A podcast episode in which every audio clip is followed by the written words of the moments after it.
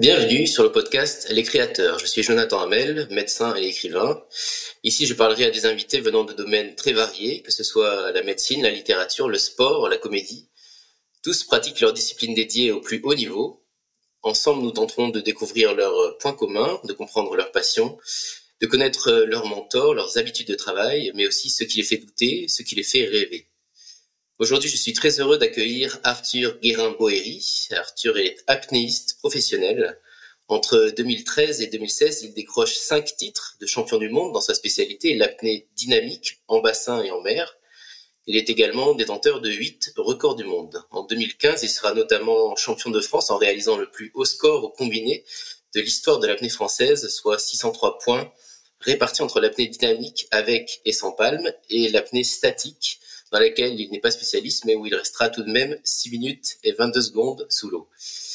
Après 2016 et son record absolu de 300 mètres en piscine, il décide de concentrer ses efforts sur l'apnée sous glace. En quelques années, il fera sienne cette discipline avec tout d'abord des records du monde en combinaison, avec puis sans palme. Et en mars 2022, après plusieurs années de préparation, il nagera 105 mètres sous la, lac, sous la glace d'un lac gelé du Canada, avec comme seule protection son maillot de bain. Parallèlement à ces activités, Arthur donne des conférences sur le dépassement de soi et organise des stages de découverte de l'apnée en piscine et sous glace. Aujourd'hui, il partage son temps entre Paris et Nice où il se perfectionne en apnée de profondeur. Il est également chanteur, guitariste et titulaire d'un diplôme d'ingénieur du son. Vous pouvez lui écrire sur Instagram, at Arthur guérin Arthur, bienvenue chez les créateurs. Merci, bonjour. Bonjour. Alors aujourd'hui, tu as... présentation bien exhaustive. Oh, merci. Alors aujourd'hui, euh, bah, tu as déjà accompli beaucoup de choses dans, dans le monde de l'apnée. Quand tu penses aux prochains mois, aux prochaines années, qu'est-ce qui t'excite le plus quand tu penses à ton sport, que ce soit au niveau loisir et au niveau compétition ou plutôt professionnel? Ce qui est assez excitant et qui est sympa de, de constater, c'est que l'apnée évolue quand même pas mal. Euh, ces dernières années et, euh, et je suis plutôt optimiste dans le développement de ce sport qui, euh, qui est en train de prendre de plus en plus d'ampleur. Et là, on commence à voir, ça y est, sur certaines compétitions d'apnée euh, internationales, des enfin des vrais des vrais sponsors qui s'alignent comme partenaires officiels, voilà, avec des vrais budgets de communication qui sont débloqués. Donc ça y est, on est en train d'entrer dans une nouvelle phase par rapport à cette discipline. Euh, qui a failli être d'ailleurs olympique à Paris. Euh, on a failli être euh, sport de démonstration. C'est passé à peu de choses. On a fini par se faire voler la place par le par la breakdance, donc ah qui, qui, sera sport de démonstration à Paris. mais on n'est pas passé loin, donc ce qui est ce qui est bon signe et et voilà de plus en plus de, de, de signes comme ça assez assez positifs pour l'avenir de ce sport qui qui est en train de, de prendre de plus en plus d'ampleur. Euh, donc c'est euh, c'est plutôt encourageant. Euh, donc je vois ça plutôt d'un pour répondre à ta question, je, je, vois ça plutôt d'un bon œil pour le l'avenir de l'apnée sur les quelques années, ouais, les quelques années qui arrivent. Là, ça va dans, ça va vraiment dans le bon sens, quoi. Au, au niveau loisir aussi, parce que les, les clubs sont pleins. Au niveau loisir aussi, ouais, ouais, bien sûr, parce que il y a de plus en plus de clubs euh, qui se développent en France et euh, notamment en région, hein, pas que sur la Côte d'Azur entre Nice et Marseille. Hein, évidemment, euh, on a on a des clubs partout en France, voilà, dans toutes les dans toutes les grandes villes ou même même en, en région, hein, comme je disais. Aujourd'hui, c'est vraiment un sport qui se développe même dans des endroits où on s'attendrait jamais à voir des clubs des clubs d'apnée. Et euh, voilà donc euh, évidemment dans tous ces endroits-là la plupart du temps on pratique en piscine. Donc c'est de l'apnée indoor ce qui est très bien hein, c'est euh, souvent les gens se disent ah ouais mais c'est nul c'est en piscine. Non non pas du tout. Il y a il y a une vraie discipline d'apnée à part entière qui se pratique indoor donc on a évidemment l'apnée dynamique, on peut aussi faire de l'apnée statique, on peut plonger en fosse d'ailleurs quand on a des, fosses à proximité. On peut aussi plonger en lac, euh, là où on, a la chance, dans les régions, on a la chance d'avoir de beaux lacs, euh, comme, euh, comme dans la région d'Annecy ou dans les Alpes, on a pas mal de lacs dans lesquels on peut, descendre aussi en apnée. Donc, in fine, voilà, on a des, clubs partout en France. Maintenant, à, Paris, c'est incroyable, il y a des clubs dans tous les quartiers voilà, c'est vachement développé. Donc même à un niveau loisir, c'est assez assez encourageant. Bon. Donc là, je voulais revenir un peu en arrière. J'ai lu ton, ton livre. tu racontes, tu as grandi à, Nice, des vacances souvent en, Corse. J'ai noté une anecdote quand tu plonges du bateau lors de vacances en Croatie euh, euh, pour débloquer une encre, je crois, devant les, sous les yeux de ta famille. Euh, sur le moment, comment tu as su que tu pouvais plonger comme ça à 20 mètres de profondeur? Est-ce que tu l'avais déjà fait ou c'était vraiment une première à ce moment-là? Non, je me souviens de ces vacances en Croatie parce qu'effectivement, j'avais, je devais avoir 16 ans. 15-16 ans. Et c'était euh, les premières fois où je m'amusais à descendre euh, euh, vraiment profond, quoi. Voilà, je même, enfin, vraiment profond. Pour moi, c'était vraiment profond à l'époque. Et c'était, voilà, au-delà de 15, 15-20 mètres, quoi. Je m'amusais à descendre seul, évidemment, de, de, manière totalement inconsciente, pas préparée. Enfin, je veux dire, je savais même pas ce que je faisais, quoi. C'était sans entraînement, sans encadrement, sans accompagnement. Et donc je me, c'est, je me souviens que c'était la première fois de ma vie où je m'amusais à faire ça. Et c'est vrai que ce jour-là, quand je suis descendu euh, pour débloquer l'encre du bateau euh, qu'on avait, parce qu'on avait bloqué l'encre au fond, je m'attendais pas du tout à réussir à faire un truc pareil. Et au final, je me suis bien préparé, euh, j'ai respiré tranquillement. Je me souviens, je suis, je suis descendu avec un avec un poids. arrivé au fond, je me suis j'ai débloqué l'encre qui était bloquée dans les rochers et ensuite je suis remonté le long du le long de, la chaîne de l'encre. Donc euh, je me souviens de tout ça et j'étais vachement fier de, de réussir à faire ce truc-là. Et là, ce jour-là, ouais, j'ai compris que euh, ouais, j'ai compris que j'avais j'arrivais à retenir ma respiration relativement longtemps en tout cas et euh, et donc ça m'a encouragé à m'intéresser de plus en plus à ce sport. Euh, mais mine de rien, j'ai quand même mis du temps avant de m'y mettre, hein, parce que je m'y suis mis qu'à 26 ans. Donc, euh, Oui, c'est ça. Il y a eu un espace sans, sans apnée, mais j'imagine que c'était une expérience tellement forte que ça a dû rester euh, associé à une sensation comme ça de, de fierté, de, enfin, qui est peut-être revenue après. Mais en tout cas, ouais, c'était assez marquant. Ouais, ouais c'était marquant. Et euh, justement, euh, pendant ton enfance et ton adolescence, que, on a l'impression que tu as beaucoup expérimenté comme ça avec le, la ventilation, le souffle. Est-ce que tu peux nous parler de ton expérience de, de, souffleur de verre? Bah, je, je, me souviens, ouais, j'ai été, euh, j'ai été en vacances euh, dans le Sud-Ouest, euh, euh, dans les, dans la forêt des Landes avec mes parents, enfin avec mon père et la femme avec qui il vivait à l'époque.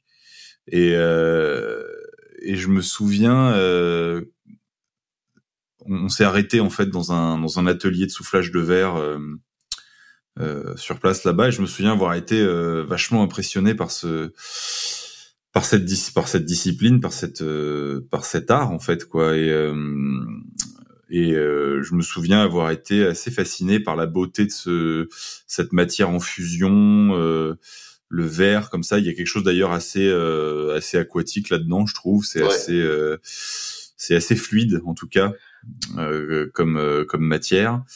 Et, et j'avais trouvé ça très beau. Et j'avais trouvé le rendu très beau en plus. Le verre, je trouve que c'est beau. Euh, c'est quelque chose d'assez pur, d'assez ouais, de d'assez de, de, très cristallin. Voilà, donc je, enfin, bref, j'ai trouvé ça magnifique avec les couleurs, les pigments, les, les petites bulles qui sont incrustées dans le verre. Euh, euh, tout ça est très euh, très poétique, en fait, très beau. Et donc j'ai partagé un peu tout ça avec mon père qui mon père lui qui est assez artiste, hein, qui est qui est peintre. mon père est architecte, donc il peint, il dessine, voilà, il est assez sensible à tout ça. Et donc, euh, en rentrant à Paris, je me souviens, j'avais euh, j'avais 11 ans, je crois. Euh, il s'est débrouillé pour me trouver un, cours de soufflage de verre dans Paris et dans le 20e, à Belleville. Euh, C'était l'ADAC, l'association des arts contemporains de la ville de Paris, ou un truc comme ça. Et j'avais, euh, du coup, je me suis retrouvé à apprendre de soufflage de verre euh, là-bas une fois, j'y allais une fois par semaine avec un maître verrier qui euh, qui m'apprenait les rudiments du, du métier. Et, et donc j'ai appris à souffler un peu le verre là-bas. Donc c'est rigolo. J'ai fait ça pendant deux ans. Euh, un an ou deux, ouais, deux ans, je crois. et, euh, et j'ai arrêté après parce que l'activité, enfin, il fermait l'atelier. Mais c'est vrai que c'était un truc que j'aimais vachement faire. Il y avait un, un côté, euh, ouais, c'est le, fait de souffler dans cette matière et que ça gonfle. Je trouve ça vachement sympa. Euh, le, le, il y a, y a de l'interaction dans la création artistique, quoi. Vraiment, on y met du sien. Il y a de la y a, on souffle ce, cette matière euh, qui prend forme. Euh, euh, c'est chaud, c'est en fusion, ça se refroidit. Il faut aller réchauffer le verre pour le retravailler. les pigments qu'on met dedans quand on c'est marrant parce que quand on sait pas trop, enfin quand on est un, quand on est débutant dans le soufflage de verre, on va on va mettre des pigments sur son sur son verre en fusion, puis on va le souffler, puis on, on sait jamais trop ce que ça va donner après, mais ça donne toujours quelque chose d'assez joli. Mmh. Euh, voilà, quand on quand on sait pas, quand on est débutant, après quand on est expérimenté, on on sait ce que ça va donner, mais euh, quand, on, était à mon niveau, et donc du coup je trouvais, je tombais, enfin, j'étais toujours surpris du résultat. Je trouvais ça, ouais, enfin j'aimais beaucoup ça. Donc, ouais, euh, donc il y avait un côté artistique. J'ai fait ça à un moment. Un côté artistique et un côté aussi travail du souffle sans vraiment y penser, quoi. Ouais, après le, travail du souffle dans le soufflage de verre, il est. Euh... Il est pas énorme. Il est pas, c'est pas, c'est pas ce qu'on fait en apnée, hein, ça n'a rien à voir. Hein. Euh, c'est pour gonfler un tout petit volume, donc euh, n'importe qui peut, n'importe qui peut souffler pour gonfler un verre. Euh, après, euh, c'est surtout un ensemble de techniques qui sont assez, euh, assez difficiles à maîtriser pour réussir à faire des verres comme ça. Et on travaille une matière qui est, qui est très chaude enfin qui est en fusion quoi. Faut pas se brûler. Euh, euh, faut être euh, rapide. Il faut être adroit. Enfin c'est c'est c'est assez délicat de souffler le verre. Mmh. C'est très très délicat. Non, parce que je vois qu'il y a, bon, il y a un côté un peu artistique euh, aussi. Enfin, quand tu dans ton livre, tu parles de, de calligraphie japonaise, de, de, enfin, j'ai l'impression qu'il y a une dimension un peu euh, pas psychologique, mais comment dire euh, spirituel euh, dans ton approche de l'apnée avec euh, euh, comme tu parles de calligraphie de de, de, de la trace parfaite de de la ligne en calligraphie. Est-ce que ce sont des choses auxquelles tu penses en nageant? Euh, je pense aussi à ton travail de, de musicien, que le, le, sens du rythme comme ça, parce que j'ai j'ai remarqué que les, les, tes mouvements sur les apnées dynamiques sont extrêmement réguliers. Mm. dès le début à la fin, ils sont pas plus rapides au début qu'à la fin. Est-ce que tu penses que ta connaissance comme ça de la musique et du rythme euh, joue un peu, enfin te, te donne un avantage euh, sur ce côté-là, ou est-ce que c'est quelque chose qui sont deux choses qui sont complètement différentes? Oui, oui, sûrement. Euh, bah il y a, y a, une vision, il y a une vision esthétique dans le dans le geste dans le geste technique sportif hein, de toute façon. Euh, il y a une dimension, euh, il y a une dimension euh, esthétique et voire artistique dans le dans le geste technique parfait réalisé et pas que dans l'apnée, dans, dans, tous les sports, je dirais presque. Quand on voit, quand on voit, je sais pas, un, un footballeur réaliser un geste technique euh, incroyable, presque c'est presque artistique, quoi. C'est presque esthétique. Mmh. Euh, quand on voit, euh, je sais pas, un mec qui fait du son en hauteur, je prends ça vraiment par hasard comme euh, comme exemple, mais enfin c'est c'est presque beau quand on voit un perchiste sauter. pareil, c'est presque, il y a quelque chose d'esthétique presque dedans. ouais, je, quand on voit un nageur nager d'ailleurs, c'est pareil. Ouais ou quand on voit un apnéiste descendre, bah c'est pareil, il y, a, vraiment une notion euh, d'esthétique et en fait euh, dans la pratique du sport euh, à haut niveau, ou quand le geste technique est réalisé de manière parfaite, il y a presque une dimension voilà esthétique et artistique qui et qui forcément habite un peu l'athlète quoi. Bien sûr. Et est-ce que ta, technique de, nage a beaucoup évolué depuis depuis le début? Est-ce que c'est quelque chose qui a été beaucoup travaillé avec les, tes entraîneurs, tes, tes mentors.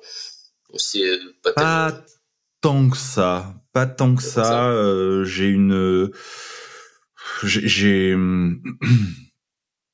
j'ai une capacité à, à, à, bien reproduire ce que je vois en général. Donc, euh, en fait, j'ai beaucoup observé et et, euh, et en me lançant, j'ai essayé de j'ai essayé de, de reproduire ce que j'avais vu et donc de travailler ma technique beaucoup par rapport à ce que à ce que je voyais en fait et j'ai pas j'ai pas suivi de cours de natation j'ai pas suivi de cours de nage avec palme euh, donc j'ai j'ai avancé tout seul. Après, j'ai pas une technique parfaite, hein, loin de là.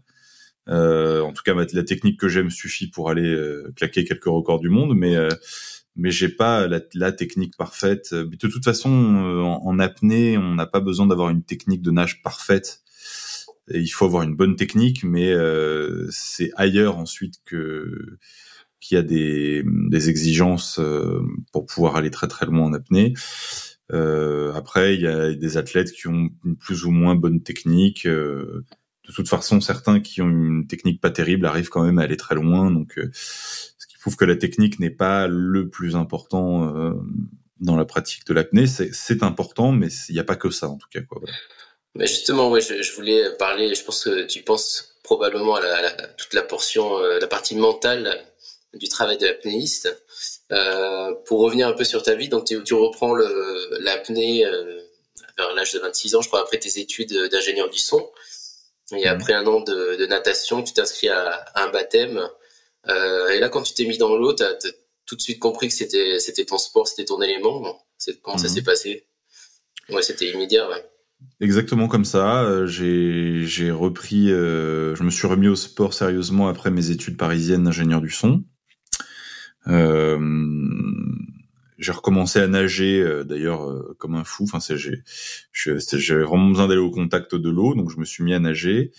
Et, et après avoir nagé comme ça de manière de plus en plus intense pendant un an, euh, je me suis dit allez, je vais me faire suivre par un coach de natation. Et puis en cherchant un club de natation, en fait, à un moment donné, je me suis dit mais attends, j'adore l'apnée depuis toujours. Est-ce qu'il y a des clubs d'apnée? Est-ce que ça existe quoi? Et là, euh, voilà, je me suis rendu compte qu'il y en avait déjà partout à l'époque. Et je me suis euh, et je me suis inscrit. Je me suis inscrit comme ça à, Montreuil, euh, euh, donc en région parisienne, en, en 2000, euh, en 2012. Et ça a commencé comme ça. Et ouais, c'est vrai que dès le début, dès la première séance, euh, j'avais qu'une idée en tête, c'était retourner quoi. Donc euh, j'avais euh, j'avais trouvé, enfin j'avais mis le doigt sur un truc qui me qui me plaisait bien et, et je m'en suis tout de suite tout de suite rendu compte et après au fur et à mesure des des entraînements, ça s'est ça s'est confirmé quoi. Ouais. Justement, je voulais revenir sur la notion de, plaisir en apnée, parce que c'est un peu contre-intuitif. Moi, par exemple, je fais pas d'apnée, j'aime bien respirer et si on met sous l'eau, euh, au bout de 30 secondes, je vais vouloir sortir. Mais on a l'impression quand même qu'il y a une, notion de bien-être et de plaisir. Est-ce qu'elle est la même euh, au mode loisir et en mode compétition, par exemple? Ou est-ce que les gens qui s'inscrivent tout de suite, est-ce que c'est uniquement le, le plaisir d'être dans l'eau, euh, d'être dans un autre élément Ou est-ce qu'en apprenant les techniques dès le début, on commence à, à trouver du plaisir dans le fait de pouvoir retenir son souffle où est-ce que ça se trouve exactement? Oui, oui, bah il y a même euh, la, notion de plaisir est même plus grande en, en loisir qu'en compétition hein, en apnée. Hein, euh. c'est ce que j'ai l'habitude de dire d'ailleurs. Euh, le, le, il y a une énorme différence entre le niveau loisir et le niveau compétition. Et autant il peut, il y a une, une grosse dimension plaisir dans le loisir, autant cette dimension plaisir existe beaucoup moins dans la compétition en tout cas dans le cadre de la pratique. La dimension plaisir, elle vient dans la compétition une fois qu'on a réussi. Elle vient après dans la satisfaction, dans, le, dans la, la, fierté d'avoir réussi, etc. Euh, mais elle vient, elle est pas trop là au moment de pratiquer. Alors que à un niveau loisir, au contraire, euh, on est vraiment dans le dans le plaisir quand on pratique. Euh, euh donc c'est c'est plutôt c'est plutôt ça là, le cas, c'est-à-dire enfin la situation, c'est-à-dire on est plutôt dans une notion de plaisir à un niveau loisir et on passe dans une notion de, de performance euh, au niveau compétition qui n'est qui n'est plus grand qui n'a plus grand chose à voir avec cette dimension plaisir. Est-ce qu'elle euh, se trouve euh, au niveau compétition Est-ce que se trouve aussi dans, dans les premiers mètres avant l'apparition de, de l'envie de respirer Évidemment. ouais, évidemment, Après, mais bout. Évidemment, mais on sait que ça va être terrible. Donc, donc même si on n'a pas envie de respirer pendant X temps, euh, on sait déjà ce qui nous attend. Donc, on est déjà dans une, on est déjà dans un mode, euh, on est là pour, euh, on est là pour en découdre, quoi. Donc, il y a. Et, euh, et, alors, qu'est-ce que justement, donc tu as progressé très vite. Hein, tu as fait des, compétitions nationales et internationales assez rapidement. Euh, bon, tu avais sûrement des, capacités euh, physiques qui t'ont aidé, mais est-ce que, euh, est-ce que tu penses que c'est la partie mentale qui a été la plus importante Et est-ce que tu connaissais justement cette, cette force mentale euh, avant de te remettre à l'apnée Ou c'est quelque chose qui s'est dévoilé un peu avec ta pratique de l'apnée, justement cette euh, capacité à, aller jusqu'au bout Comment ça s'est passé? Non, non, c'est clairement un truc qui s'est euh, qui s'est dévoilé avec la pratique de l'apnée, euh, euh, parce que je faisais pas de sport à haut niveau avant, donc euh, j'avais pas de manière euh, concrète de pouvoir vérifier justement cette capacité à se dépasser euh, mentalement dans un truc assez difficile. voilà, je enfin en tout cas j'arrive à le faire dans l'apnée, mais je veux dire j'arrive pas à escalader une paroi euh, sans, sans, assurance comme Alex Honnold euh, où j'arrive pas à... voilà, j'y arrive dans mon domaine, quoi. Oui, oui. Est-ce que ça s'est euh, transféré Quelle partie de, de ce dépassement de soi s'est transféré dans d'autres domaines de la, de la, vie courante après? Ou J'ai pas compris la question, pardon. Est-ce qu'il y a eu une part de, de transférable dans, dans cette, ce dépassement de soi dans l'apnée qui s'est transféré dans la vie courante, euh, par exemple dans des situations où tu, tu ah pouvais être bloqué, qui t'ont donné, redonné confiance, donné plus de confiance en soi. Bien sûr, bien sûr. Bah, cette capacité à gérer le, bah, le stress, euh, à se dépasser euh, dans un truc difficile, etc. Aujourd'hui, je la renouvelle moi dans plein de plein de domaines parce que le, le l'apnéiste professionnel aujourd'hui, c'est c'est avant tout un entrepreneur. Euh, donc moi, quand j'ai décidé de, devenir apnéiste professionnel en 2017, euh, c'était en réalité me retirer de la compétition pour devenir entrepreneur. Euh, enfin, garder un projet sportif et de compétition quand même à côté en plus, mais c'était surtout développer euh, euh une activité d'entrepreneur euh, au quotidien. Et donc du coup là, il a fallu que je, oui, que je transfère tout ce que j'ai appris dans ma pratique de cette discipline à haut niveau, que je la transfère dans de nouveaux domaines pour euh, m'exprimer devant des gens, par exemple, faire des conférences, euh, organiser, enfin faire des workshops, euh, intervenir en entreprise, aller pitcher mes projets. Ouais, voilà, un nouveau métier.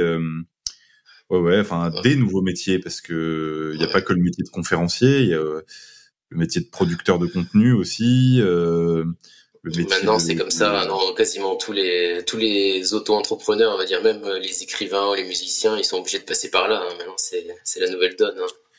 Ouais, ouais, et puis euh, ouais, c'est ça. On est obligé de se diversifier dans notre pratique. Donc, euh, bah voilà, j'ai appris à, à faire ça. Euh, et c'est vrai que l'apnée m'a beaucoup aidé, mais de toute façon, l'apnée reste le le terreau fertile un petit peu de tout ce que je développe. Euh, à côté. donc euh, finalement, c'est le c'est le point de départ de, de ces trucs-là. Euh, donc ça ça, ça m'aide beaucoup. Et tu arrives à trouver euh, quand même euh, ton compte, un peu de, de plaisir dans, dans, toute cette activité d'entrepreneur ou c'est parce que à la base c'est peut-être pas forcément ça que tu t'es pas dit que tu allais finir entrepreneur quand tu t'es mis à la compétition en tant qu'apnéiste.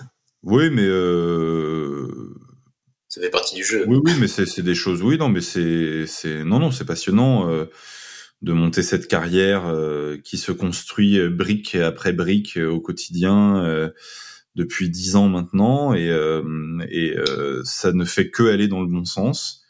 Là, on a des projets d'envergure très sympas qui arrivent, donc on est voilà, on est assez content, mon équipe et moi.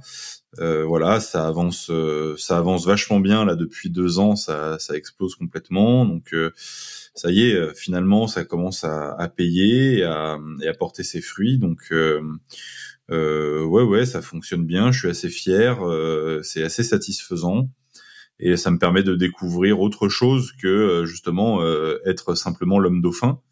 Et, et c'est d'ailleurs quelque chose dont je suis beaucoup plus fier aujourd'hui, c'est-à-dire réussir à, à me développer de cette manière-là euh, et à et à développer ses casquettes plutôt que d'être simplement euh, le nageur quoi. C'est-à-dire que mmh. pour moi c'est pour moi c'est presque euh, c'est presque réducteur un peu d'être simplement le sportif, tu vois. J'ai besoin aujourd'hui de de m'émanciper un peu de cette image et de et de partir sur euh, d'autres choses euh, qui moi me semblent presque plus satisfaisantes intellectuellement en tout cas et même à un niveau humain je dirais que le simple geste sportif quoi. On va y revenir sur les projets. Aussi, je, je, suis intéressé de savoir un peu quelle est, ton équipe. Je voulais juste rester un peu sur le, côté mental. Donc, justement, tu as dû aussi avoir des, échecs et des moments de doute en apnée, ou en tout cas surtout à tes débuts. Euh, comment tu arrivais à gérer euh, ces, moments de doute? Tu disais j'y arrive pas, je suis obligé de remonter.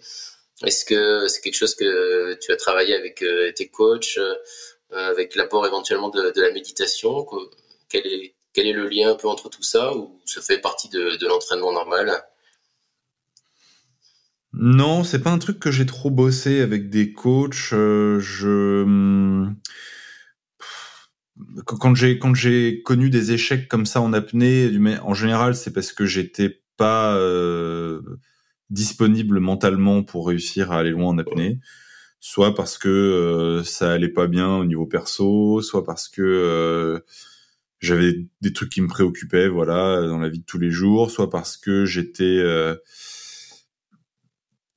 Enfin, soit parce que j'avais, je jugeais que j'en avais fait assez euh, et que j'étais pas motivé pour aller plus loin euh, en termes de, de, de résultats dans la saison.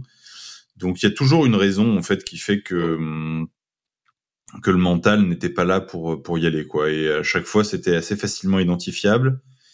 Donc je me suis à chaque fois fait une raison. Je me suis dit oui non mais en fait c'est normal. Euh, euh je viens de me séparer avec ma nana ou euh, oui mais en fait c'est normal euh, je viens de claquer déjà trois records du monde cette saison euh, ou oui c'est normal mais au boulot ça va mal oui c'est normal mais je suis en train de déménager enfin à chaque fois que j'ai à chaque fois que j'ai craqué comme ça sur une compétition ou sur une tentative de record ou de performance à chaque fois j'ai très très bien identifié ce qui faisait que j'arrivais pas à, à y aller. Et, et donc je me suis à chaque fois fait une raison et je me suis pardonné à moi-même à chaque fois, on va dire, et donc euh, ça a été euh, assez facile pour moi de passer au-delà et de me remobiliser sur les, les échéances suivantes. Euh, j'ai compris qu'en fait, il fallait arriver serein pour pratiquer cette discipline et qu'il fallait arriver serein, confiant et avec l'envie d'y aller. Quoi. Voilà, ça c'est très important. Et euh, est-ce que tu pratiques euh, la méditation euh, Est-ce que c'est quelque chose d'assez occasionnel ou pas du tout non, pas du tout. Euh, le, la pratique de l'apnée est assez méditative euh, en soi. Hein. C'était justement ma question en fait. Euh, est-ce que c'est moi je pensais que tu, tu, méditais et je me demandais si la méditation permettait euh, justement de mieux travailler en apnée ou est-ce que l'apnée mettait dans un état plutôt méditatif quand elle était bien faite, on va dire? Moi, le, mes, mes trois séances d'apnée par semaine, mes trois entraînements d'apnée pure par semaine me suffisent. Voilà. Euh, après, euh, tu vois là par exemple, je vais essayer de me diriger de plus en plus vers la profondeur. Je sais que c'est une, une, approche qui est totalement différente que tout ce que j'ai pu faire jusque-là. Et peut-être qu'effectivement, euh, pour aborder la verticalité, donc la profondeur, euh, peut-être qu'il va falloir que je me tourne vers euh, le yoga, vers la méditation, vers de nouvelles techniques que que je que sur enfin que dont je n'avais pas vraiment besoin jusque là où là je faisais appel à d'autres choses dont on n'a pas besoin en profondeur par exemple. Et euh, là peut-être que maintenant que je vais faire de la profondeur il va y avoir de nouvelles choses euh, sur lesquelles je vais devoir travailler mais que je vais devoir, mais il y a d'autres choses que je vais devoir laisser de côté dont je n'aurai plus besoin.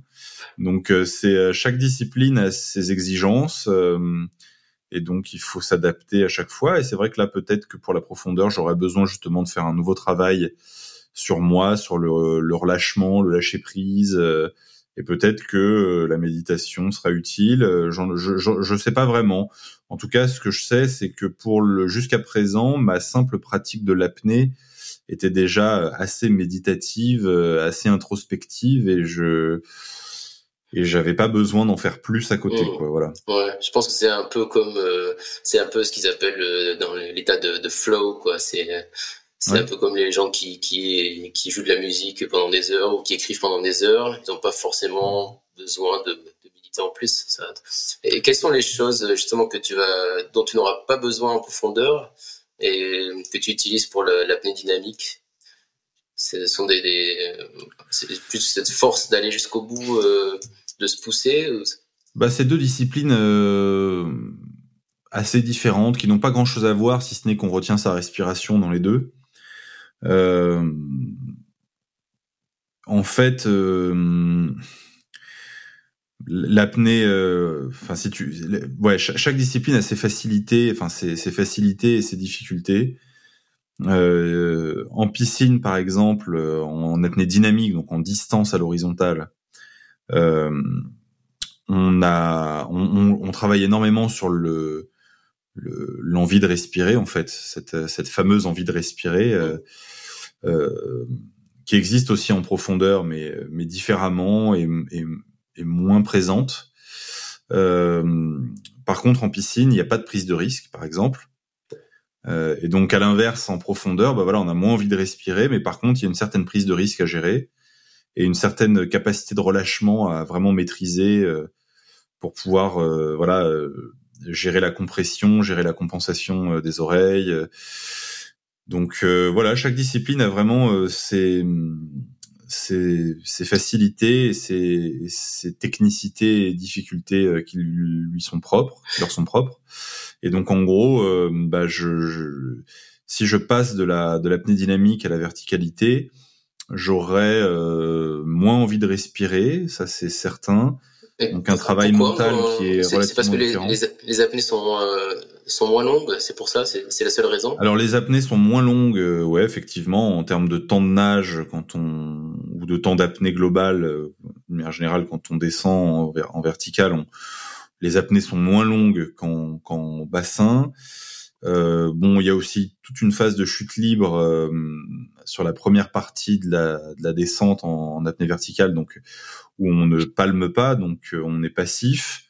Euh, ce qui veut dire que l'effort à fournir est, est plus bref, euh, uniquement sur la remontée? donc ça, ça joue aussi pas mal. et puis le fait d'être en profondeur, on est quand même centré sur autre chose. Il y a hum, il y a une dimension justement prise de risque qui nous occupe beaucoup, et puis recherche du relâchement. Euh, et aussi la pression euh, va euh, jouer aussi sur la pression partielle des gaz au niveau sanguin. Donc on est on est plus ou moins au, en hyperoxygénation au fond, ce qui fait qu'on se sent pas trop mal normalement, si on arrive à être bien relâché en tout cas. Et euh, donc si on arrive à gérer le relâchement, euh, on est plutôt pas mal. Alors euh, il faut euh, bon, il y a d'autres trucs à travailler hein, pour le relâchement justement qui, qui demande beaucoup de travail, hein, notamment notamment s'acclimater au CO2, notamment visualiser, notamment rester concentré. enfin, gérer le relâchement, c'est un truc très très complexe quand on descend en profondeur. Donc il y a, y a vraiment un gros travail. Euh, en tout, mais en tout cas, le travail sur l'envie de respirer, le, ce dépassement mental euh, lié à l'envie de respirer, euh, qui est un travail euh, terriblement difficile en piscine, celui-là au moins euh, est moins présent en profondeur. Voilà. Ouais, ouais ça, je n'avais pas cette, cette notion. Puis c'est un travail que tu as déjà fait en plus, donc ça se dit pas sur un, une, autre dimension. c'est intéressant. Ouais, mais voilà, il va falloir que je travaille d'autres trucs par contre. Ouais. Et euh, au niveau de la, de la nutrition, euh, enfin maintenant tu fais plus de compétition, est-ce que c'est encore euh, quelque chose auquel tu fais très attention? Tout ce qui est alimentation alcaline, euh, enfin tout ce qui est un peu décrit dans ton livre, ou c'était vraiment limité à la, phase de compétition Et est-ce que c'est quelque chose que d'ailleurs la plupart des apnéistes font C'était vraiment c'était quelque chose qui était propre à toi? Euh, non, la plupart des, enfin, euh, je pense pas que tous les apnéistes soient euh, intéressés par ce sujet. Je pense qu'il y en a beaucoup, mais à mon avis, il y en a plein qui passent à côté. Euh, oui, je pense que l'alimentation est importante. Moi, j'y faisais très attention, effectivement, sur le l'équilibre acido-basique euh, de mon alimentation dans la, la, la, semaine ou les dix jours, voilà, qui précédaient les grosses échéances. Euh, sinon, euh, du reste, l'idée est d'avoir une alimentation euh, bah, plutôt saine. Euh, oui. voilà, faire attention aux macros euh, lipides, glucides, protéines, euh, voilà, manger euh, beaucoup de légumes. Enfin, je veux dire. oui, c'est ça, ça c'est une aliment, c'est c'est voilà ce qu'il faut faire au quotidien de toute façon. Donc ça, c'est ce que j'essaye de faire au quotidien. Euh, de lutter contre un de mes plus grands défauts, qui est la gourmandise d'ailleurs ce qui est ce qui est difficile. Mais euh, non, non, voilà, blague à part, le, le, le cette surveillance de l'alimentation euh, au niveau euh, euh, équilibre acido-basique, en tout cas, est très important. Mais je pense dans la semaine qui précède une grosse échéance. sinon, bon, c'est pas c'est pas une obsession de tous les jours. Pas, ouais, je voilà, c'est pas une obsession de tous les jours. Après, sinon, la, la surveillance à mettre en place au quotidien, c'est c'est d'avoir une alimentation relativement saine. Euh, voilà, mais ne pas être forcément dans un délire euh, alcalin, alcalin, alcalin tout le temps. ça, je le fais, mais quelques jours avant le, une grosse compétition, voilà. Et, et qu'en est-il du, du sommeil Parce que j'ai noté que parfois en compétition, enfin au moment où tu faisais des compétitions, tu devais attendre plusieurs jours avant de que ta, ta pratique soit soit à l'honneur, on va dire. Et c'est une note que tu dormait le plus possible. Ça m'a un peu surpris. Je me suis demandé vraiment est-ce qu'il y avait un intérêt, c'était juste parce qu'il y avait rien à faire, parce que je connais un peu l'intérêt d'un sommeil vraiment très régulier et je me dis de dormir comme ça 12, 13 heures, ça peut aussi euh, mettre un peu, euh, enfin décaler un peu. Je sais pas si c'est quelque chose euh, auquel tu fais attention avant des plongées ou en règle générale ou pas spécialement. Ouais, alors c'est difficile en plus parce qu'il y a souvent le stress qui, qui vient aussi jouer les troubles faits là-dedans. Mais c'est vrai que c'est important d'avoir un sommeil euh, euh, régulier. Après, euh, moi, je sais que c'est un truc que j'ai du mal à gérer au quotidien. Alors après, sur les grosses compétitions, j'essaye de me caler quand même pour être, pour arriver le plus reposé possible. Et notamment pendant les compétitions, où c'est vrai que là, les jours où on est sur place, où on, on attend l'épreuve, bah ouais, la plupart du temps, on, on récupère, sieste l'après-midi, on essaie de bien dormir le soir. Euh, voilà, on, pratique des activités euh, relaxantes pour réussir à trouver le sommeil, euh, malgré la malgré le stress qui est palpable hein, et qui est là. Donc ouais, on, on, essaye en tout cas. Mais c'est vrai que moi au quotidien, sinon c'est un truc que j'ai du mal à gérer. Enfin, je travaille souvent assez tard. En plus de ça, moi, j'aime bien jouer de la musique et c'est vrai que l'inspiration, je l'ai souvent le soir.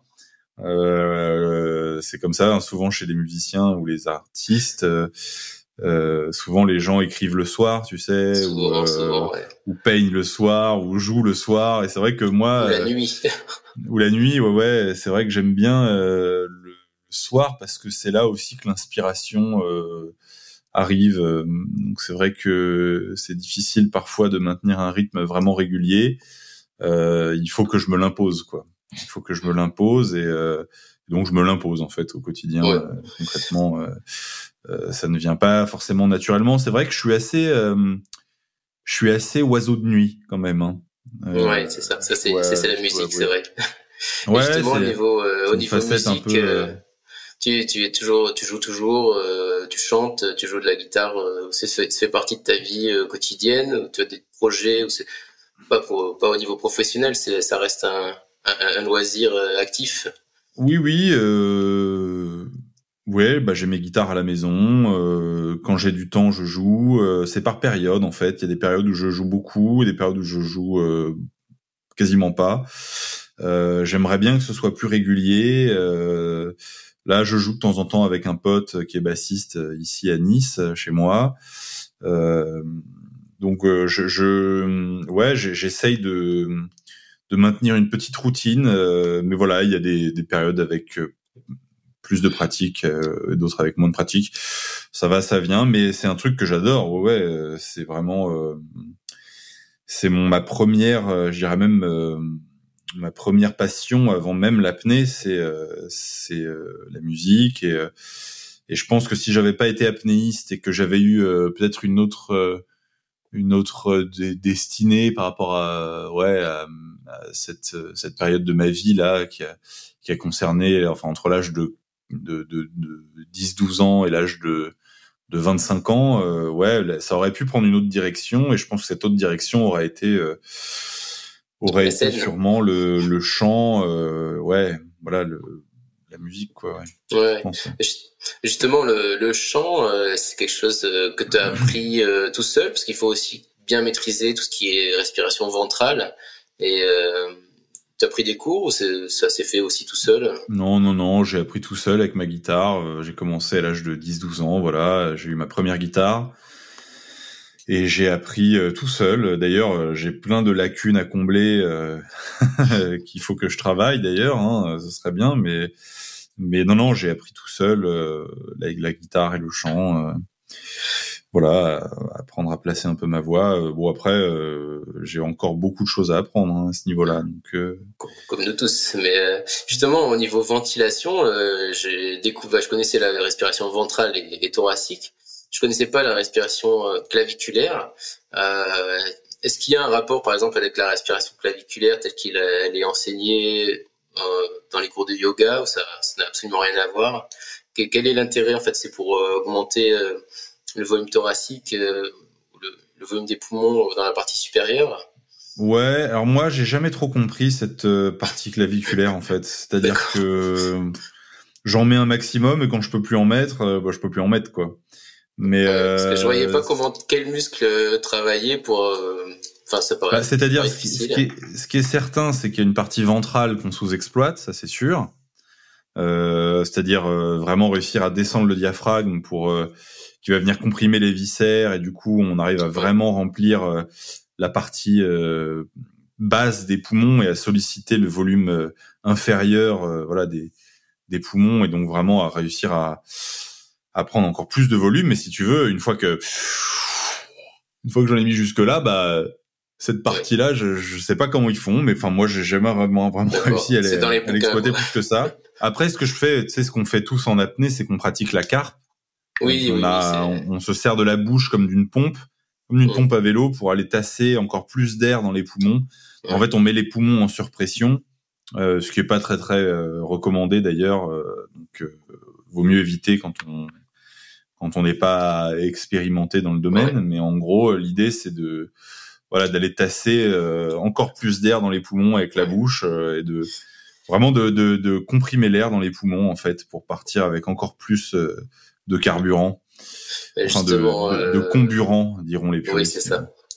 Et euh, donc ton volume pulmonaire est toujours à 12 litres, euh, il a augmenté depuis la publication du livre? Parce qu'avec ça fait super longtemps que je l'ai pas mesuré mais tu sais le volume pulmonaire dépend beaucoup de la souplesse thoracique en fait et la souplesse du diaphragme donc c'est pas vraiment la taille des poumons c'est surtout l'élasticité thoracique qui fait qu'on arrive à emmagasiner euh, plus, Donc ça n'a rien à voir avec euh, la taille. On peut faire 1m70 et euh, avoir un volume pulmonaire énorme.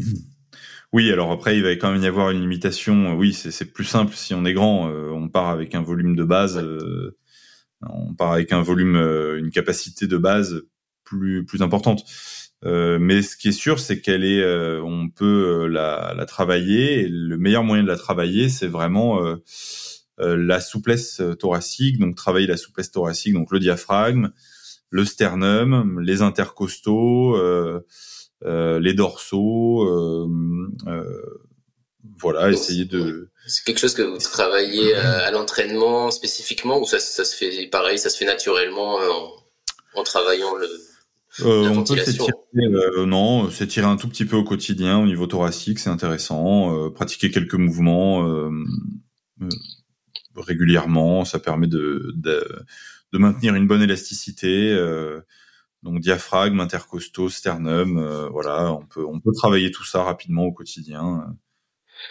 Ça se fait et c'est c'est assez utile. Ouais. Euh, je vais revenir un peu maintenant sur euh, toute la période euh, apnée sous glace que tu abordes, je pense, après 2016, après ton record du monde à, à 300 mètres en piscine. Et mmh Est-ce que l'exposition au froid, c'est quelque chose que tu pratiquais déjà avant? Parce qu'on connaît bien les, effets bénéfiques hein, de, l'exposition froid, ou exposition au froid, pardon, soit douche froide, ou cryothérapie, ou récupération. Ou c'est, c'est, pareil, ça a été une nouvelle direction comme ça qui est venue?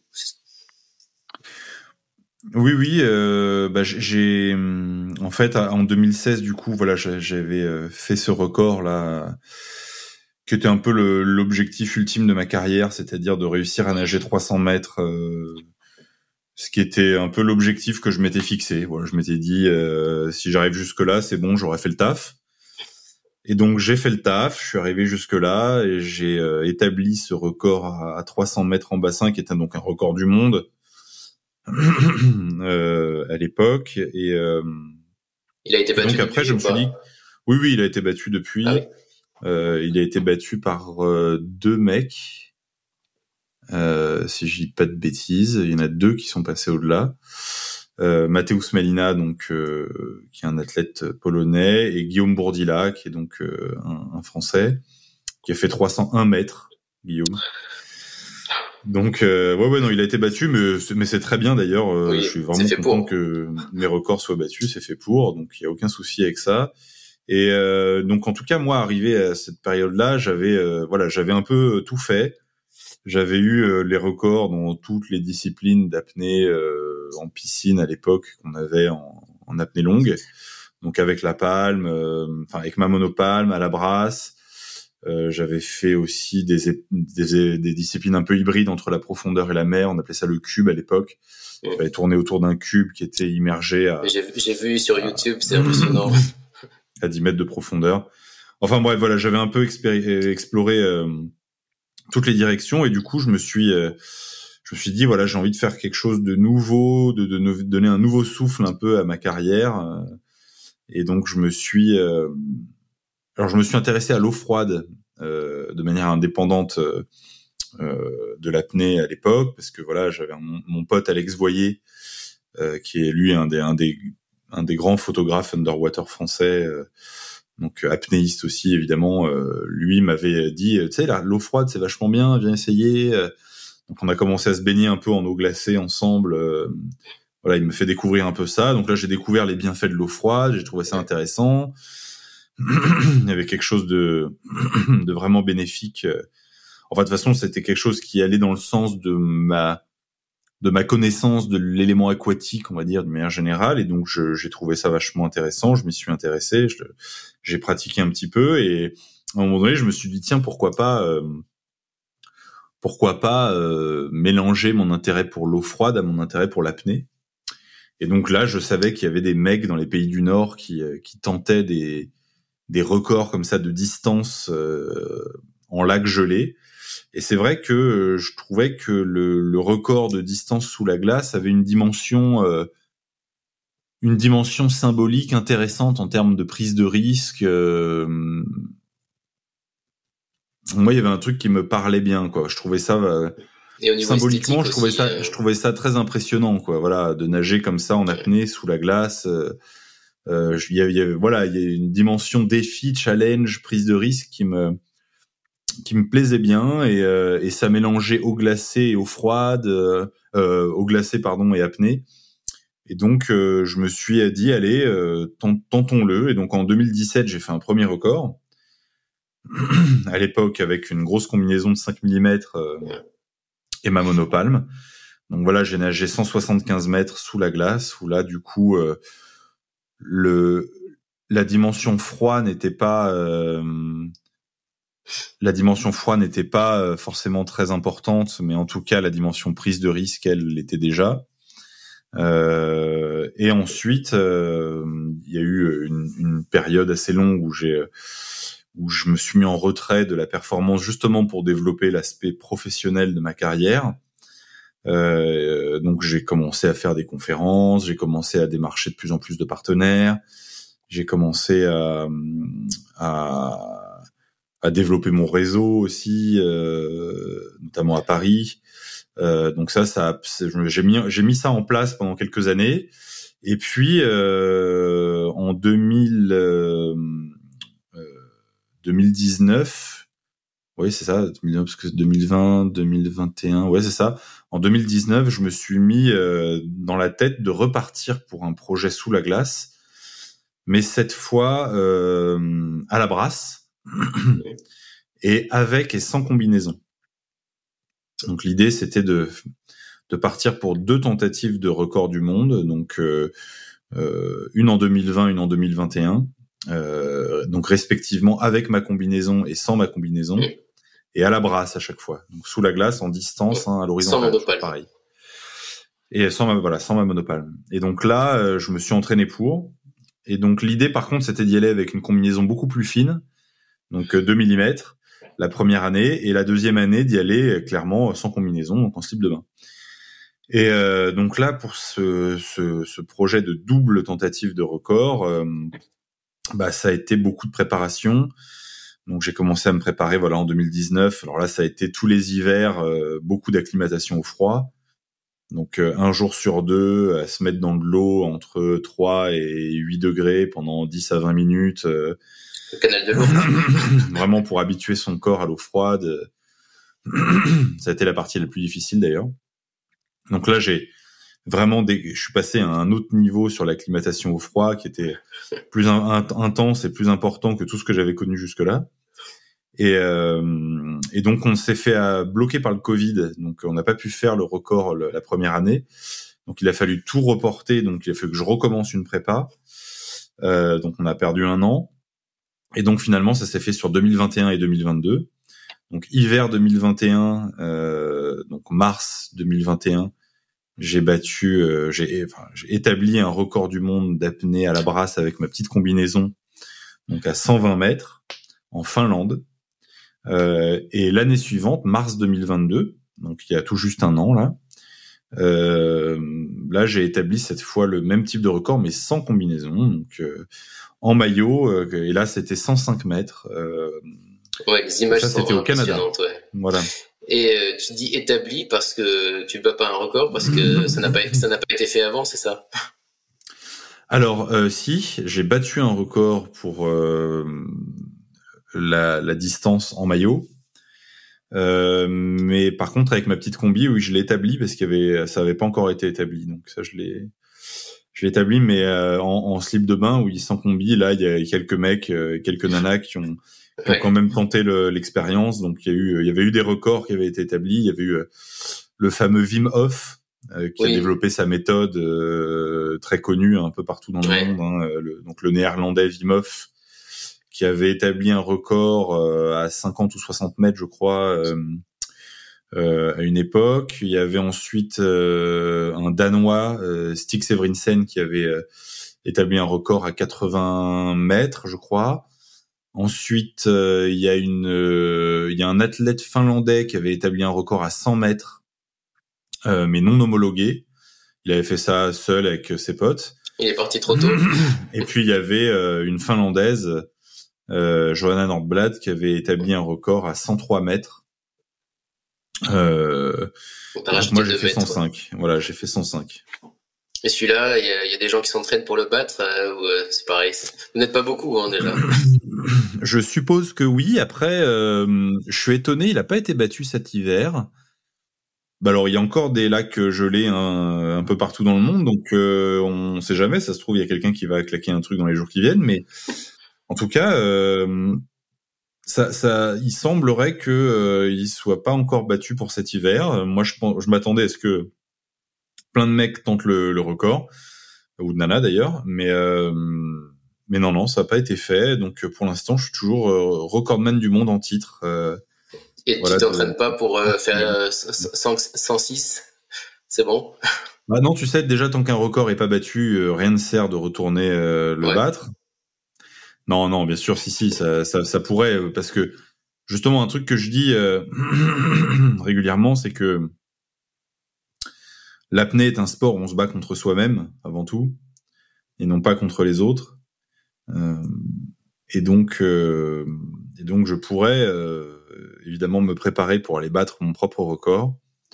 Mais pour l'instant, non, ça m'intéresse pas. J'ai d'autres choses à faire et à développer. Et puis tu sais, moi, c'est il y a aussi un truc quand j'ai atteint mes objectifs. je. Tu passes à autre chose. Je passe à autre chose souvent, ouais. Et, et j'ai fait 105 mètres corps du monde. C'était mon objectif, je l'ai atteint. Je, je vois difficilement euh, comment je pourrais aller à 106, quoi. Enfin. Oui, puis il faut, la, faut la, la, motivation aussi, c'est sûr. ouais, puis le projet est fait, on l'a mené à bien, mission accomplie. Tu vois, euh, si je le refais, euh, bon. Ouais, ça fait beaucoup euh, pour un mètre de plus. Et justement, la, la, la préparation, euh, que tu as beaucoup travaillé avec un, avec un cardiologue, je crois, le docteur Raoult. Euh, quel, enfin, justement, parce que je sais que tu es fan du, du, Grand Bleu et donc Jacques Mayol qui a aussi plongé parfois avec des cathéters, qui a aussi participé à des expériences pour un peu faire avancer la science. Ça faisait partie aussi de, de tes motivations, justement, de, de pousser les limites, euh, ou c'était juste euh, parce que c'était obligatoire de se faire suivre pour un, un, projet euh, comme ça un peu novateur. Est-ce que vous travaillez d'ailleurs encore, euh, encore ensemble pour faire avancer les, les choses? Ouais, non, l'idée c'était de c'était surtout euh, d'un point de vue sécurité de comprendre euh, les enjeux quand on se met comme ça euh, en apnée très longtemps dans de l'eau glaciale, de comprendre ce qui se passe au niveau physio et de l'anticiper, de s'y préparer au mieux pour pas qu'il y ait d'accident en fait quoi. Donc ouais, j'ai travaillé avec avec un cardiologue, donc François Raoult, qui est cardiologue à l'INSEP euh, à Paris. Euh, et on a bossé ensemble pendant deux ans pour essayer de comprendre euh, ouais, ce qui se passe au niveau cardiologique en apnée et en apnée dans l'eau glacée. Donc pour essayer de prévenir un minimum les potentiels accidents et puis voir si mon corps et mon cœur étaient adaptés à ce type euh, d'effort, quoi. Parce que bon, moi, ça faisait quand même assez flipper, hein, de partir. Euh, J'imagine. de partir sur ce truc-là. Et d'ailleurs, malgré l'accompagnement euh, médical, j'étais quand même, j'étais quand même flippé, hein, de partir sur ce truc-là. Et, et c'est une appréhension que j'ai gardée comme ça jusqu'au bout et jusqu'au moment de partir, de m'élancer sous la glace. Euh, il y avait euh, il y avait de l'appréhension. Je savais pas vraiment euh, si mon corps allait supporter. donc j'étais même au moment de partir, j'étais j'étais pas j'étais pas certain quoi. Et euh, je voulais revenir maintenant un peu sur euh, donc ton équipe et euh, tout, je t'en prie, ton équipe et, les projets là que, que tu mets en place pour les, prochains mois, les prochaines années. Si tu peux nous en parler un peu, Qu'est-ce que, que vous organisez? Ce sont des, expéditions, des documentaires? Bah là, euh, oui, euh, je, je, suis dans une période de ma de ma carrière où j'ai de plus en plus envie de de partir sur des projets de, de transmission, sur des projets de découverte, d'aventure. Euh, euh donc toujours euh, toujours avec l'apnée comme euh, comme euh, dénominateur commun. Mais euh, c'est vrai que j'ai de plus en plus envie de voilà de de partir à l'aventure et et de pas passer mon temps le long d'un câble ou, ou dans un bassin. Et déjà parce que euh, moi je trouve ça beaucoup plus intéressant euh, niveau personnel. Hein et aussi parce que euh, bah, j'ai fait le taf, hein, la légitimité en tant que en tant que qu'athlète, je l'ai acquise. Euh, voilà, tout au long de ces années de compétition, j'ai plus grand chose à, à prouver à personne ni à moi-même d'ailleurs par rapport à mes capacités. Et donc euh, là, l'idée c'est de mettre ça à profit, cette légitimité, cette crédibilité, cette visibilité que ça m'a apporté c'est de la mettre à profit pour euh, pour développer des projets euh, d'aventure, de découverte et de transmission. Et euh, le principal projet que qu'on a en ligne de mire là, c'est de partir pour une une série documentaire, en fait, un tour du monde des océans en apnée, que que j'aimerais beaucoup euh, lancer, produire. Et donc là, l'idée, c'est vraiment de de, de partir à la découverte de plein d'endroits. Alors on commencerait avec les régions polaires, euh, donc on serait plus sur euh, des eaux froides pour commencer, parce que c'est un peu ce qui me caractérise ces dernières années d'ailleurs aussi, donc ça fait sens euh, en termes de com.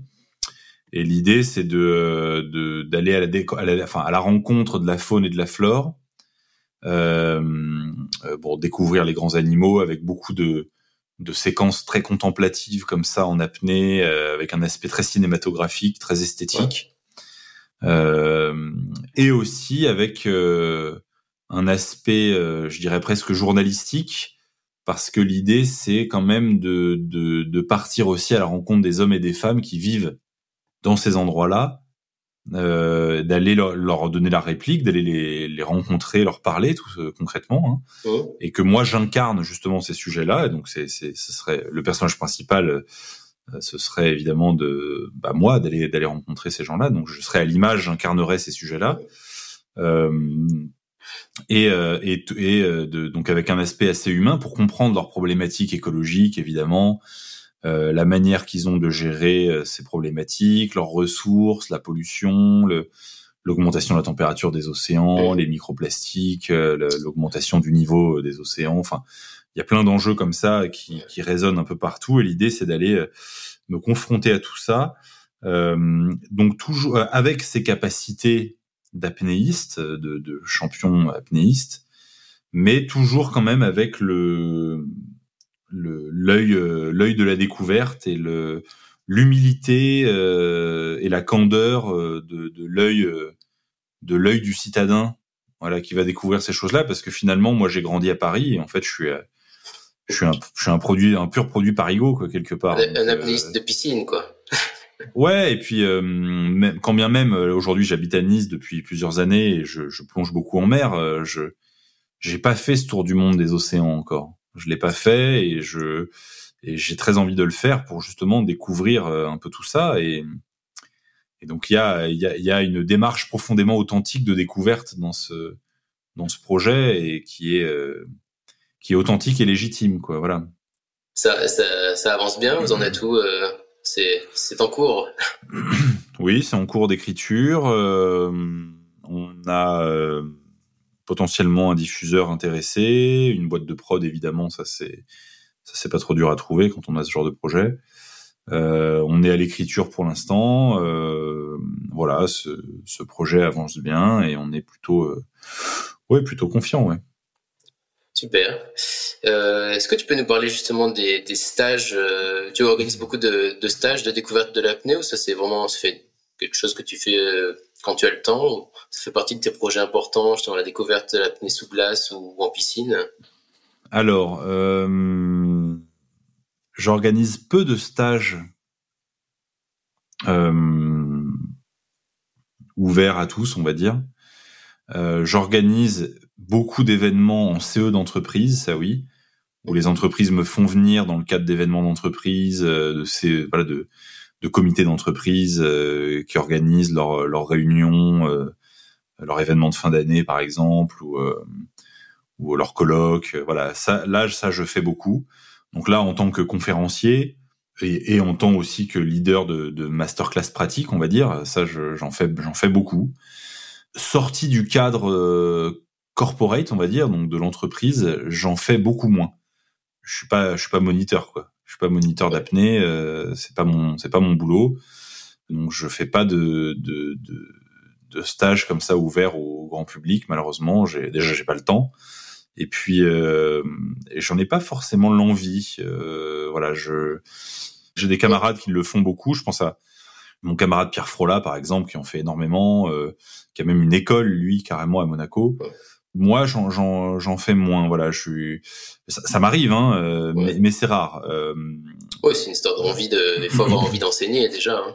pas voilà je, je fais alors je fais beaucoup de choses alors je fais des opérations de com si aussi beaucoup. Ça ça m'arrive avec euh, euh sur des échanges de visibilité par exemple avec des influenceurs ou avec d'autres sportifs de haut niveau par exemple aussi ou euh, ou avec des comédiens euh, voilà ça ça ça ça peut m'arriver sur des des one shot comme ça très spécifiques, hein, où, euh, mais ça c'est des opérations de com en réalité. Ça s'appelle euh, échange de visibilité. oui, bah, c'est-à-dire, C'est-à-dire, moi, je fournis, par exemple, du contenu intéressant pour des influenceurs ou des ou des personnalités qui ont envie d'avoir un contenu hyper original et qui et de vivre une expérience unique hors du commun où je les amène pratiquer l'apnée soit en mer, soit en fosse, et je leur fais essayer ma méthode de respiration. Euh, donc un truc assez complet. Il peut même y avoir de l'eau froide d'ailleurs aussi, hein, ça m'est déjà arrivé. Mais sinon, ça se fait en, en eau tempérée, enfin je veux dire de manière classique. Donc eux, ils ont un contenu, euh, ils ont un contenu détonnant, original, euh, ils vivent une expérience. Et moi, euh, de l'autre côté, ça me donne une une visibilité quoi pour pour développer ma communauté. Ouais, bien sûr. Donc voilà, tout le monde est content et puis euh, ça fait avancer le, le schmilblick. je demandais parce que euh, j'avais j'avais vu il y a quelques semaines un, stage dans les Alpes euh, découverte d'apnée sous glace. C'est c'est pour ça que je demandais. J'étais ah bah ça par exemple c'était un c'était un des voilà ça c'est un des rares et c'est un des rares stages voilà que je que j'organise justement ouvert au public. mais voilà c'est c'est relativement rare. J'en ferai peut-être un peu plus dans les années qui viennent Là, par exemple, je veux organiser des stages euh, en Norvège pour aller plonger avec les orques l'hiver prochain. Ça, ça va être euh, ça, ça va être ouvert au, public. Par contre, par, par exemple, donc ça, ça peut tout le monde peut venir, mais voilà, c'est relativement euh, relativement. Il faut déjà avoir une, une expérience de l'apnée, j'imagine, pour faire ça. Non, non, non, non, non, ça se passe en surface. Hein, les orques sont en ah surface, donc il n'y a pas besoin de descendre. Donc c'est du snorkeling, hein, même il n'y a même pas d'apnée à faire. Hein, donc euh, donc on peut être simplement en snorkeling en surface et on les voit déjà, il n'y a pas de problème.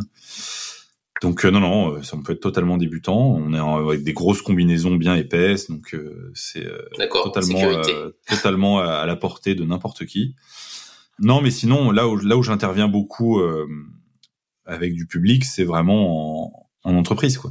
Voilà, en comité d'entreprise, conférence et atelier pratique les deux, mais en entreprise. La plupart du temps, c'est vraiment en entreprise. Très bien. Dernière question. Euh, bon, donc moi j'ai adoré ton livre, même si, comme tu me disais, il date d'il y a quelques années. Est-ce que tu, euh, lis beaucoup? Est-ce quel, quel livre as-tu le plus euh, recommandé ou offert à des amis ces derniers temps? Quel est le livre que j'ai le plus offert à des amis? C'est une bonne question je suis pas un gros gros lecteur. Après, il y a, des livres qui m'ont marqué. Là, en ce moment, je lis L'Ordre du Temps de Carlo Rovelli. Je lis, euh, je lis des revues de cinéma aussi en ce moment. Ou quels sont les livres qui t'ont marqué justement dont tu, dont tu les parles livres qui m'ont marqué, bah, j'adore Vian. L'écume des jours m'a beaucoup marqué. J'ai lu pas mal de Vian. Euh, j'ai lu pas mal de science-fiction. J'adore Philippe Cadic. Euh, je suis un grand fan, de, un grand fan de Blade Runner. J'ai lu, euh, ouais, voilà, de la SF. Ouais, je lis pas mal de SF, des polars aussi. Euh, je, si je lis, en tout cas, je lis ce genre de choses. Mais c'est vrai qu'en ce moment, ça fait plusieurs années que je lis vachement moins. Et d'ailleurs, c'est un, j'aimerais bien m'y remettre un petit peu à la lecture. Euh, il faut prendre le temps de lire aussi, ça c'est. Euh, faut être disponible mentalement, c'est sûr. Ouais faut être disponible mentalement, faut prendre le temps de le faire. Et, et en ce moment, c'est vrai que je suis plus dans la musique pour le coup, et, et c'est dommage en plus que je lise pas hein, parce que la lecture m'aide pour l'écriture aussi. Donc c'est, euh, ah, je sais que quand je lis, euh, quand je lis beaucoup, euh, je j'ai plus de facilité à écrire derrière. Écrire de la musique ou écrire pour le, documentaire? écrire du, les deux d'ailleurs, mais non écrire pour la musique, de d'écrire des textes. Donc. Euh, ouais, tout est lié, hein, de toute façon. Ouais, ouais, j'ai, j'ai, donc j'ai vraiment, euh, j'aimerais beaucoup m'y remettre euh, plus sérieusement en tout cas.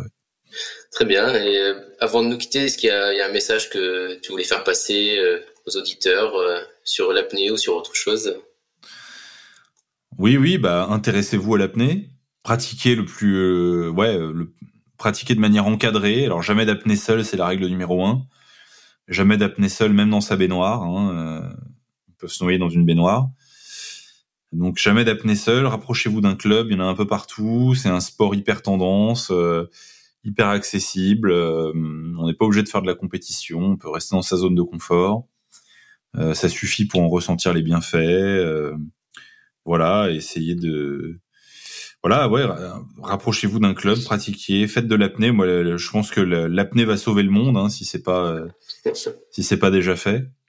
Puis c'est quand même une discipline qui permet de, ouais, c'est un vrai sport thérapie qui permet de, de qui permet aussi de s'évader et de et d'accepter euh, le quotidien dans lequel on vit, qui peut être particulièrement difficile, notamment en ce moment pour beaucoup de gens.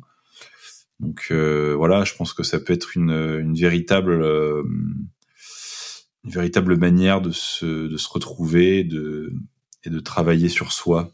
Voilà, aussi, bien, aussi bien en mer qu'en piscine. Ok, merci, super. Ok, merci beaucoup Arthur d'avoir pris le temps d'être là. Merci.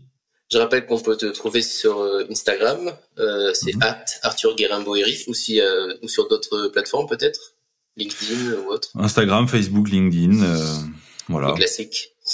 Grosso modo. Merci, merci à tous d'avoir écouté. Si cette conversation vous a plu, si vous avez envie d'en écouter d'autres, alors n'oubliez pas de liker, de vous abonner, d'en parler autour de vous.